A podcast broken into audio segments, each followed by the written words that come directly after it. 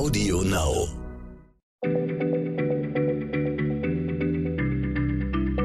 Schneller Schlau, der kurze Wissenspodcast von PM.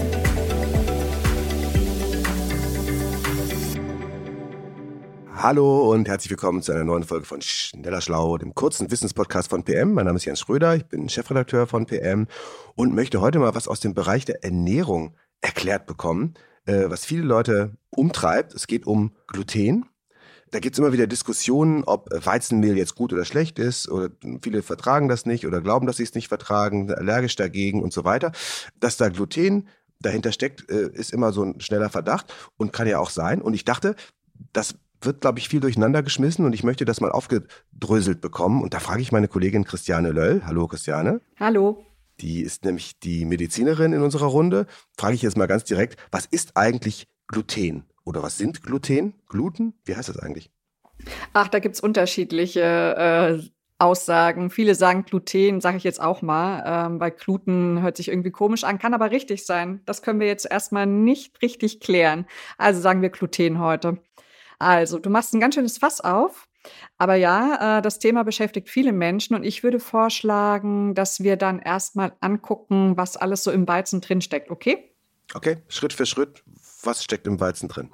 Also, Weizen steckt ja nicht nur als Form von Mehl in Brot oder Brötchen, sondern auch in Nudeln, Grieß, Bulgur, Couscous. Das ist also ein Getreide, das in vielen Regionen der Welt wichtig ist. Und in den Körnern, da ist jede Menge drin, was wir zum Leben brauchen, wir Menschen. Ne? Eisen, Vitamin B6 zum Beispiel, die sind unentbehrlich für die Blutbildung, Kalium und Magnesium. Das brauchen wir unter anderem für die Muskeln, Vitamin B1 fürs Nervensystem. Also die Liste geht ewig weiter. Zink, Selen, Folsäure, Vitamin E. Mhm. Und bei Vollkornmehl, da wird das gesamte Korn gemahlen, ne? die eiweißreiche Samenschale, der kohlenhydratreiche Mehlkörper und der ölige Keimling, also innen drin.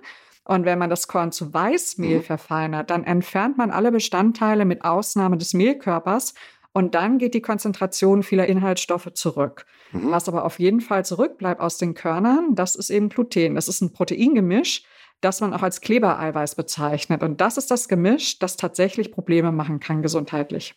Ja, äh, genau. Inzwischen gibt es ja ganze Supermarktregale voll mit äh, glutenfreien Nahrungsmitteln, wo das also offensiv draufsteht und beworben wird. Warum ist das so? Was macht jetzt denn Gluten eigentlich im Körper? Gibt es da gesicherte Erkenntnisse zu?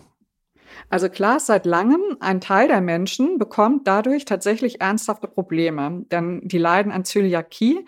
Das ist wohl eine erblich bedingte Darmerkrankung und die Zahlen von Patienten reichen von einer von 200 bis zu einer von 1000 Menschen. Mhm. Ja, also einer von 200 oder einer von 1000 Menschen leidet daran. Und diese Menschen haben dann Bauchschmerzen, Blähungen, Durchfälle. Das tritt oft schon in frühen Lebensjahren auf. Die Kinder, die können Wachstumsstörungen haben. Und wenn all die Symptome auftreten, machen Ärzte und Ärzte einen Test und sie suchen nach Antikörpern im Blut zum Beispiel und entnehmen eine Gewebeprobe aus dem Dünndarm, um die Zöliakie zu diagnostizieren. Aber okay, also einer von 200 oder einer von 1000, irgendwas dazwischen, also ein halbes Prozent oder ein Promille der Menschen leidet an Zöliakie. Das ist ja schon eine relativ kleine Gruppe, aber trotzdem natürlich auch eine relevante Größe. Was macht denn jetzt das Gluten genau? Es ist noch unklar, warum, aber das Immunsystem der Betreffenden greift die Darmzellen an und es kommt zu einer heftigen Entzündung. Äh, das ist also eine Autoimmunreaktion. Und äh, die Patienten brauchen daher tatsächlich glutenfreies Gebäck, äh, zum Beispiel aus Hirse oder Buchweizen oder Quinoa. Und aber nochmal zur Betonung, die wenigsten Menschen, die derartige Beschwerden haben, haben wirklich eine Zöliakie, also eine Autoimmunerkrankung. Aber dennoch denken viele an Weizen als Verursacher. Denn irgendwie ist Weizen generell in Verruf geraten. Es hat ein negatives Image, das Getreide, und es wird viel darauf projiziert, wenn was mit dem Bauch nicht stimmt, ah, muss der Weizen sein und sowas. Aber also das berichten viele Mediziner und Medizinerinnen aus der Praxis, dass die Menschen mit allen möglichen Beschwerden zu ihnen kommen und fragen, ob da der Weizen schuld ist. Mhm. Ähm, zum Beispiel bei Rheuma oder Erschöpfung oder bei chronischen Schmerzen. Und tatsächlich steckt auch manchmal Getreide in der Ernährung dahinter. Also ein Team von der Uni Mainz hat in jahrzehntelangen Versuchen rausgefiltert, dass es noch andere Getreideproteine und Stoffe gibt, die Beschwerden auslösen können. Mhm.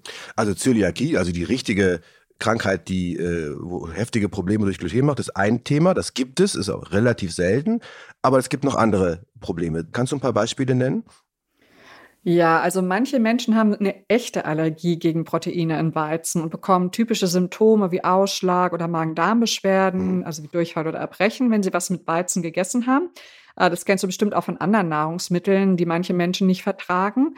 Aber wenn man dann bei ihnen einen Allergietest macht, dann schlägt er an. Mhm. Und äh, Allergietest, das sind so diese Tests, wo mit einer Nadel gepiekst wird und dann wird da was drauf geträufelt, wie beim Heuschnupfentest zum Beispiel. Genau, dann entstehen so rote Quaddeln. Und dann gibt es aber noch Patienten mit atypischen Allergien, also so sagt man im Medizinersprech.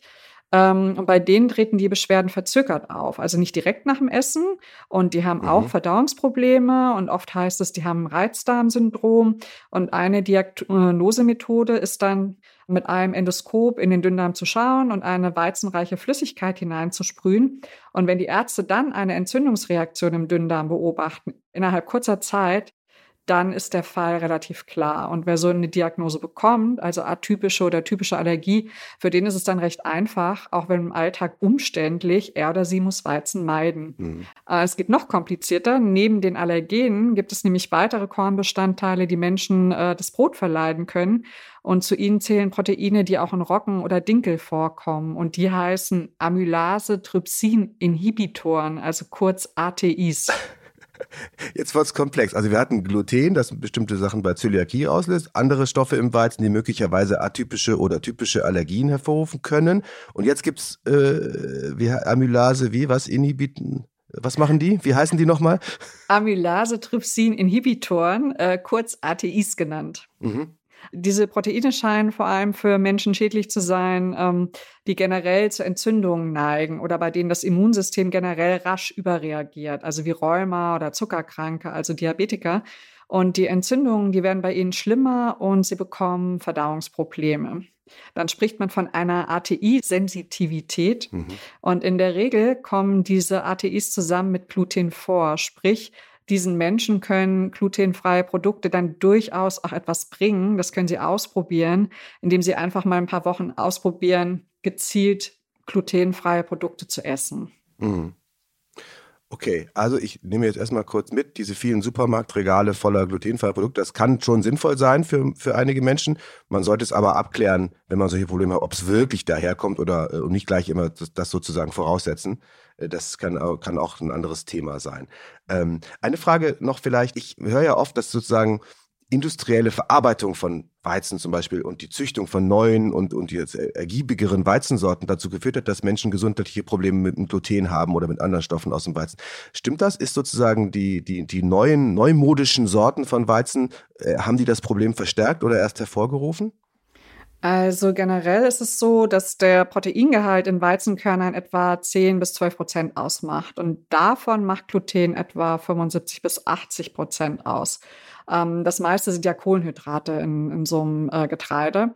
Und um herauszufinden, ob heutzutage mehr Gluten in Weizen steckt als früher, da haben Wissenschaftler von der TU München 60 Weizensorte analysiert aus den Jahren 1891 bis 2010, glaube ich. Und die haben da in einem Saatgutarchiv gestöbert und für jedes Jahrzehnt die fünf bevorzugten Weizensorten angebaut. Und das Ergebnis war, moderne Weizensorten enthalten keineswegs mehr, sondern weniger Protein als früher beliebte Sorten. Und der Glutengehalt blieb über die letzten 120 Jahre konstant und nur dessen Zusammensetzung hat sich leicht verändert. Mhm. Ähm, also Gluten ist ja ein Proteingemisch, das hatte ich oben schon erwähnt. Und ähm, da gibt es einen Anteil an Gliatinen, so heißen die. Der ist in den vergangenen Jahrzehnten gesunken. Und das sind jene Proteine, die besonders stark im Verdacht stehen, unerwünschte Immunreaktionen auszulösen. Aber ich sag dir, das ist ein weites Feld, das alles herauszufinden.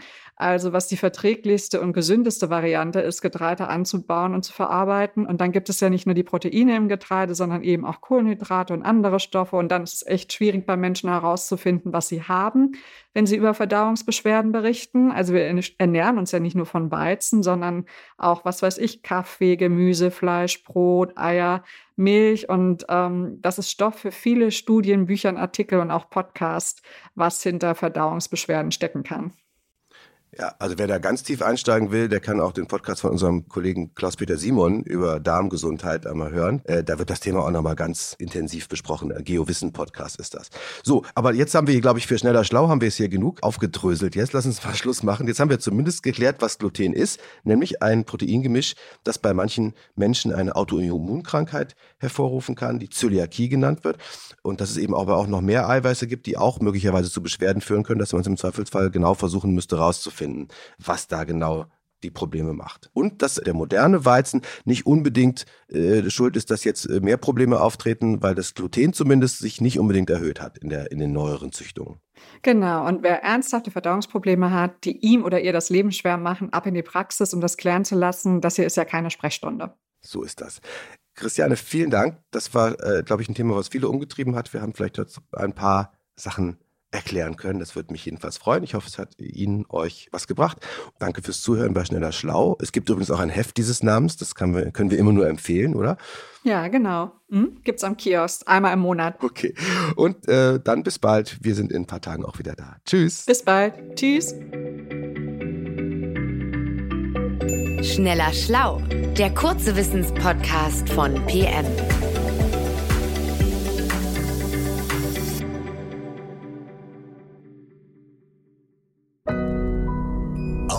Now.